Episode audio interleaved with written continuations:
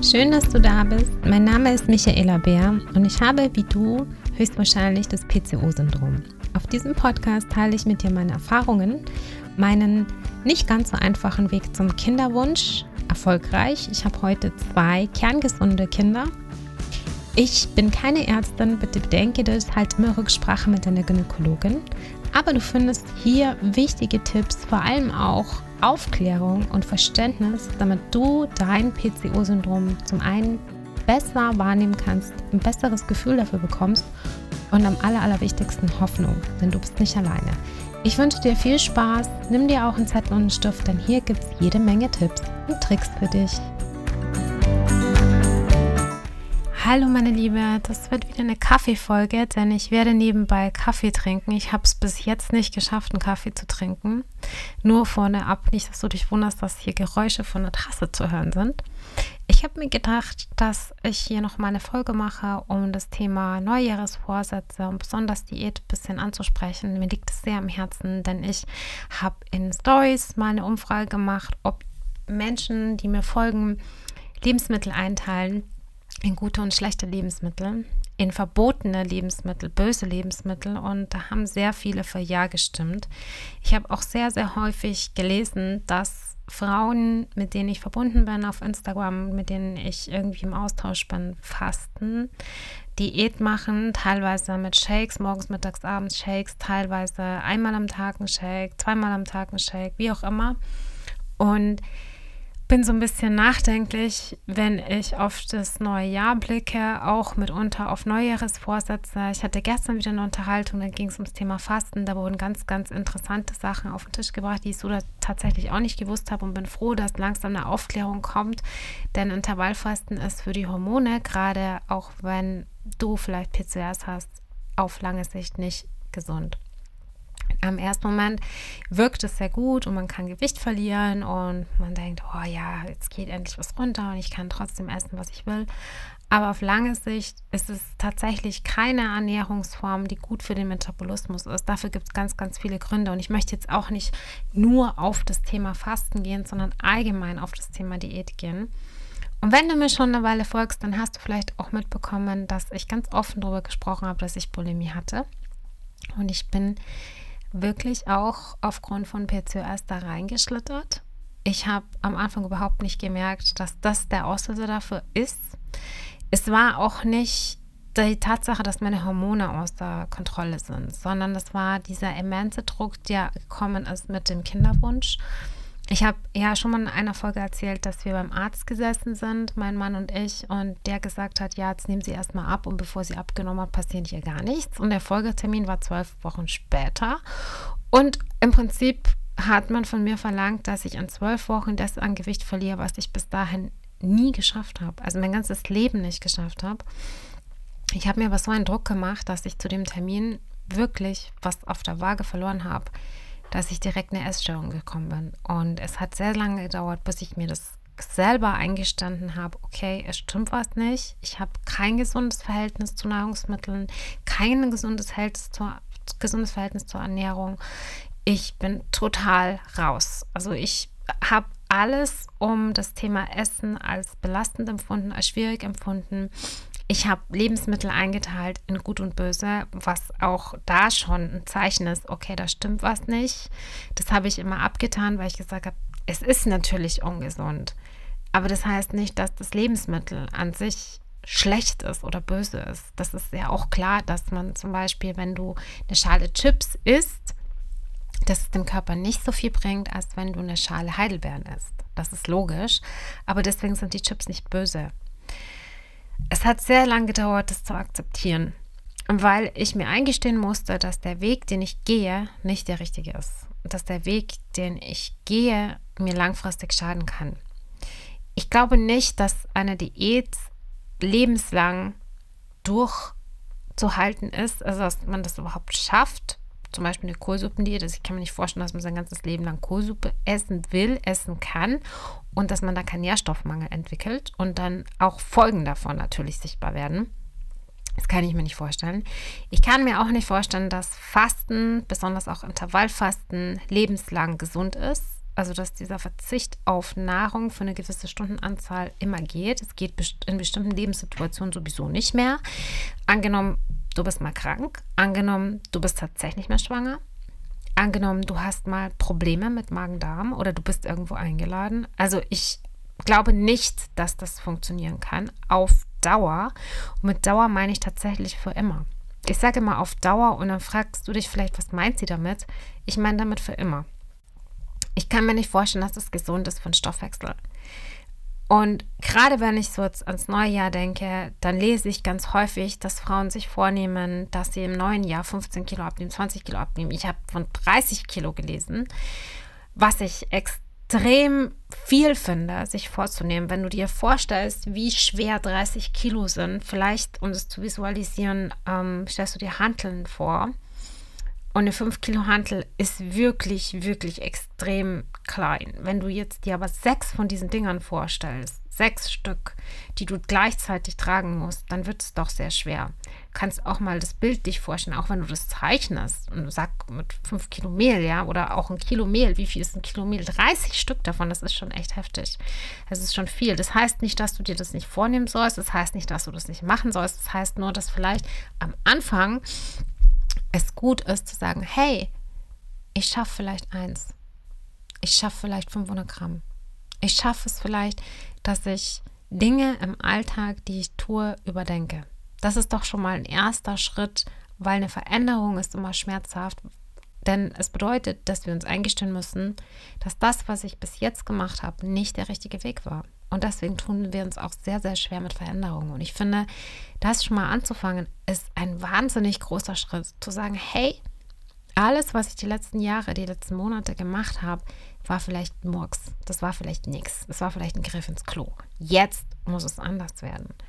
Dieser Schritt, glaube ich, ist viel realistischer. Dieser Schritt ist viel schmerzhafter und dieser Schritt wird, glaube ich, jeden, der das, den geht und der den macht, zu Erfolg bringen, egal um was es geht im Leben, als zu sagen, hey, ich muss mein Leben komplett verändern. Das ist nämlich etwas, was nicht funktionieren wird. Das ist jetzt mal die eine Sache. Und die andere Sache ist, ich habe das letztens gelesen in meinem Feed, zufällig so eine Anzeige, und ich fand diese Formulierung sehr, sehr treffend. Da wurde geschrieben, wenn du das Gefühl hast, abzunehmen oder eine Diät zu machen, um dein Gewicht zu erhalten, hängt alles an Disziplin, dann sind deine täglichen Routinen im Alltag noch nicht in Fleisch und Blut übergegangen denn du empfindest sie immer noch als Disziplin und als Training, als irgendeine schwere Aufgabe, die du zu lösen vermagst, ja. Und wenn es aber Gewohnheit geworden ist, dann ist es eine Routine. Dann ist es etwas, wo du weißt, der Handgriff sitzt oder du weißt, das Rezept ist lecker oder die Zutaten brauche ich oder das und das ist der Bewegungsablauf oder das und das muss ich machen, damit dies und das oder weißt du, das ähm, um es mal in die Praxis zu bringen. Ich habe gelesen, ganz am Anfang, ich glaube, es war vor 15 Jahren, in einem Forum auf Englisch, dass wenn man Pfeffer, wenn man nicht Pfefferminz, wenn man Minztee, Entschuldigung, nicht Pfefferminz, nicht Pfefferminz, sondern Krauseminze, ja, Krauseminze. Wenn man Krauseminztee trinkt, und zwar mindestens zwei Tassen am Tag, beziehungsweise am besten ein Liter, kann man auf lange Sicht den Testosteronspiegel natürlich senken und in den Griff kriegen. Auf lange Sicht heißt, man muss diesen Tee tatsächlich jeden Tag trinken. Ich weiß nicht, ob du schon mal Krauseminztee getrunken hast. Ich habe jetzt die erste Tasse schon drin. Der schmeckt nicht besonders. Und ähm, jetzt kommt die, Tee, die Kaffeetasse jetzt zum Einsatz. Dieser Tee ist wirklich nicht besonders genießbar. Ich muss mir hier einen Schluck nehmen. ich habe mich da dran gewöhnen müssen. Weil ich hätte am liebsten zu Honig gegriffen oder Zucker gegriffen ähm, oder irgendein Süßungsmittel, um das einfach erträglich zu machen. Und dann habe ich mir gedacht, Gott, aber ich kann noch nicht jeden Tag, wenn ich einen Liter Tee trinke, den süßen und da Zucker reinmachen. Das geht nicht. Ich muss mich dran gewöhnen. Und eine Gewohnheit oder eine Routine wird es, wenn ich die Dinge wirklich jeden Tag mache. Egal, ob ich darauf Lust habe oder ob ich darauf keine Lust habe. Wenn ich danach gehe, auf was ich ja das Lust habe, dann bleiben ganz viele Sachen liegen, zum Beispiel die Wäsche. Du verstehst, glaube ich, was ich meine. Ich habe dann angefangen zu sagen, okay, ähm, ich mache mir jetzt das, also ich dosiere das ja auch selber. Ich habe ja die Krausemünze lose, weil im Beutel bringt Tee, egal welcher Art Tee es ist, ob das Kamille ist oder Krausemünze oder Hagebutt, ist wurscht. Aber im Beutel bringen die gar nichts. Da haben die keine Wirkstoffe. Da kann man sie auch gleich lassen. Das ist jetzt so von mir für dich. Da sind Konservierungsstoffe drinnen, man kann es nicht dosieren. Da ist nicht nur der Tee an sich drinnen, der Tee ist super, super, super, super klein zermahlen. Da ist wirklich nichts mehr drin. Also den kann man trinken, wenn man irgendwie einen Geschmack haben will, aber ansonsten kannst du den Kamillentee in Beuteln und den Pfefferminztee in Beuteln kannst du lieber im Regal stehen lassen. Ich habe auf jeden Fall diesen losen Tee habe ich mir gekauft. Ich kaufe den online. Ich kann den Link auch dazu packen, wo ich den kaufe, wenn es dich interessiert. Und habe mir ein Tee-Ei zugelegt und habe angefangen, den zu dosieren. Habe gesagt, okay, ich muss mich an den Geschmack gewöhnen. Ich mache jetzt erstmal so einen ganz kleinen Teelöffel, dass ich mich an den Geschmack irgendwie gewöhne. Dann nehme ich mir vor, dass ich den jeden Morgen zum Frühstück eine Tasse drin habe. Dann ist schon mal die Hälfte geschafft. Es sollten ja mindestens zwei Tassen sein. Ich habe sehr große Tassen immer, weil ich mich mit dem Trinken teilweise auch schwer tue, um da einfach mehr zu trinken habe ich mir damit mit diesem kleinen Trick geholfen. Kannst du auch vielleicht übernehmen, eine große Tasse nehmen, dann trinkt man nämlich automatisch mehr. Und dann habe ich, ich weiß nicht, wie lange ich das gemacht habe, vielleicht zwei Wochen, vielleicht eine Woche, keine Ahnung, aber dann habe ich ein bisschen mehr getrunken nach der Zeit. Habe gedacht, okay, jetzt kann ich ins Tee auch ein bisschen mehr reinmachen. Ich kenne jetzt den Geschmack. Und dann ging das so für mich einfach in Fleisch und Blut über. Jeden Morgen bin ich aufgestanden, als erstes Tee-Ei befüllt, Tee übergossen. Während ich das Frühstück zubereitet habe, konnte der ziehen. Danach habe ich ihn rausgenommen und äh, habe ich Tee rausgenommen und habe es getrunken. Das war's. Und seit der Zeit mache ich das genauso.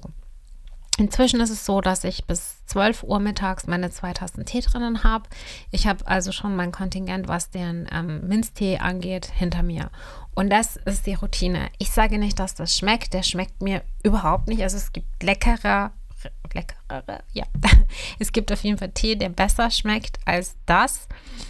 Ja, wenn ich jetzt dran denke, wir haben hier einen Teeladen ähm, zu Hause. Also der ist total Oh, da gibt es so leckere Sachen, wirklich tolle Sachen, wo ich mich dann noch richtig drauf freue. Das ist jetzt kein Tee, wo ich sage, boah, den muss ich jetzt unbedingt haben. Aber ich schaffe es, diese zwei Tassen zu trinken. Und ich war ähm, Ende November bei der Endokrinologin und ja, tatsächlich, mein Testosteronwert ist wirklich unten. Und ich mache das jetzt konsequent wieder seit, ich müsste lügen, aber ich glaube vier Monate jetzt. Ich habe sehr, sehr lange es nicht gemacht und habe es auf eine andere Art probiert, den Testosteronwert nach unten zu bekommen. Es hat nicht so gut funktioniert. Das funktioniert jetzt wieder. Damit möchte ich sagen, ich empfinde das jetzt nicht mehr als Disziplin, sondern ich habe das jetzt so lange schon gemacht, seit so langer Zeit, dass es für mich dazugehört zum Frühstück. Es klar ist, wenn wir frühstücken, habe ich diese Tasse Tee da stehen und das ist auch klar, was für ein Tee drin ist. So. Und wenn ich morgens aufstehe, dann sind es die Handgriffe, die ich mache und ich muss da gar nicht mehr groß überlegen. Deswegen ist meine persönliche Erfahrung ganz einfach, wenn du etwas sehr Großes vorhast, dann hilft es schon, wenn du Kleinigkeiten im Alltag veränderst und die trainierst, wie du trainierst, Fahrrad zu fahren oder schwimmen zu lernen. Das sind auch Sachen, die müssen wir immer wieder trainieren, immer wieder üben, bevor wir sie können. Und ich glaube auch, dass sowas wie Gewicht verlieren, sowas wie äh, gesunde Ernährung muss trainiert werden. Das passiert nicht von heute auf morgen. Und du darfst von dir erwarten, dass das länger dauert. Und es darf auch länger dauern. Ich glaube, dass Diäten ein Crash sind in den Alltag, die sofort alles über den Haufen schmeißen. Und dieser Einschnitt, diese Veränderung ist so radikal, dass wir das nicht durchhalten können. Das ist meine persönliche Erfahrung. Das heißt, wenn du jetzt gesagt hast, hey, ich muss jetzt zum neuen Jahr, brauche ich einen Vorsatz, ich will, was weiß ich, 15 Kilo abnehmen. Vielleicht hilft es dir, wenn du überlegst, okay, 15 Kilo ist echt verdammt viel. Vielleicht probiere ich mal so 500 Gramm. Und ich weiß, dass ich sehr wenig trinke. Vielleicht besorge ich mir einfach mal ein sehr schönes Glas, eins, das mir total gut gefällt. Es gibt ja auch bei diversen Möbelhäusern super viele schöne Gläser, also in unterschiedlichstem Design. Da besorge ich mir mal so ein Glas und dann besorge ich mir auch eine schöne Karaffe vielleicht dazu, die mir gefällt, die ich irgendwo hinstellen kann, die ich gleich morgens befülle mit Wasser. Und mein Ziel ist, dass ich es schaffe, diese Karaffe, sagen wir mal, bis zur Mittagszeit um die Hälfte zu leeren. So. Das wäre doch eine Sache, die kannst du ganz gut in den Alltag integrieren. Die wird dich auch beeinflussen bei dem, was du dann isst, bei deinem Hungergefühl, bei deinem Sättigungsgefühl und allgemein dein Wohlbefinden verbessern. Das ist ein kleiner Schritt, den du machst. Aber wenn du ihn wirklich jeden Tag machst, dann wird es dir unterm Strich was bringen. Oder zum Beispiel, wenn du sagst, hey, ich frühstücke nicht. Ich kann mich einfach nicht daran gewöhnen zu frühstücken. Ich lasse es immer aus. Aber am Abend habe ich dann immer unglaublich viel Hunger. Und ich weiß, eigentlich sollte ich frühstücken, weil das hilft meinem Stoffwechsel. Und wenn du PCOS hast, ist es sehr, sehr wichtig. Das ist eigentlich die wichtigste Mahlzeit am Tag. Und ja, das ist veraltet, aber es stimmt, weil es dem Blutzuckerspiegel hilft, langfristig oben zu bleiben. Wenn man nicht frühstückt, dann ist der Blutzuckerspiegel sehr, sehr, sehr up und down. Ja, also geht rauf und runter, ist im Keller unten. Die Bauchspeicheldrüse muss viel arbeiten, wenn dann die erste Nahrung kommt. Und die Hormone sind nicht begeistert davon. Wenn du sagst, okay, ich frühstücke nicht gerne, vielleicht fängst du nicht an mit, boah ja, 120 Bowl, Müsli-Bowl-Rezepte lade ich mir sofort runter, das E-Book kaufe ich mir, ich mache jetzt Müsli-Bowls. Das ist vielleicht ein sehr, sehr großes Ziel. Wie wäre es denn, wenn du damit anfängst und sagst, okay, ich esse aber zum Beispiel gerne Äpfel oder ich esse zum Beispiel gerne Banane oder ich esse morgens, weiß ich nicht, irgendwas Kleines, ein Joghurt. Ich liebe Joghurt, sagen wir jetzt mal. Dass du anfängst, sagst, hey, ich esse in der Früh mal einen halben Apfel ich stehe auf und dann esse ich einen halben Apfel, wenn ich wach bin, oder ich nehme den mit, schneide mir den, esse ihn in der Bahn, wenn ich zur Arbeit fahre. Dann habe ich schon mal einen halben Apfel. Das ist besser als gar nichts. Mein Körper hat ein bisschen was zu tun ähm, und ich starte nicht gleich mit einem leeren Magen. Und dann schaue ich einfach mal. Ich mache das jetzt mal zwei Wochen. Kannst das Obst auch mal wechseln, je nachdem, was du, was du so da hast. Kannst es ja mitnehmen und unterwegs ein bisschen schnabulieren und dann mal gucken, okay, schmeckt mir das? Vielleicht nehme ich dann Joghurt mit dazu oder vielleicht ähm, mache ich mir Overnight Oats und mache da ein bisschen Obst mit rein oder vielleicht püriere ich mir das zusammen mit den, mit den Oats und nehme das dann mit, mit den Haferflocken. Dass du dann schaust, okay, vielleicht kann ich ein bisschen mehr jetzt schon essen in der Früh. Oder vielleicht schaffe ich nicht einen halben Apfel, vielleicht schaffe ich jetzt einen ganzen Apfel in der Früh. Also, dass du einfach versuchst, diese großen, großen Ziele runterzubrechen auf ganz, ganz kleine Schritte, wo du Erfolg spürst. Weil dieser Erfolg, dieses Hey, ich kann das, dieses Ich bin dabei und es passiert was, dieses Erfolg sehen, Erfolg spüren können. Das ist so wichtig fürs Selbstbewusstsein. Das ist so wichtig für die Entwicklung. Das ist so wichtig für unser Leben überhaupt. Und ich finde, deshalb ist es ganz, ganz radikal zu sagen, hey, ab dem 1.1. gibt es keine Schokolade mehr. Ab dem 1.1. darf ich keine Chips mehr essen.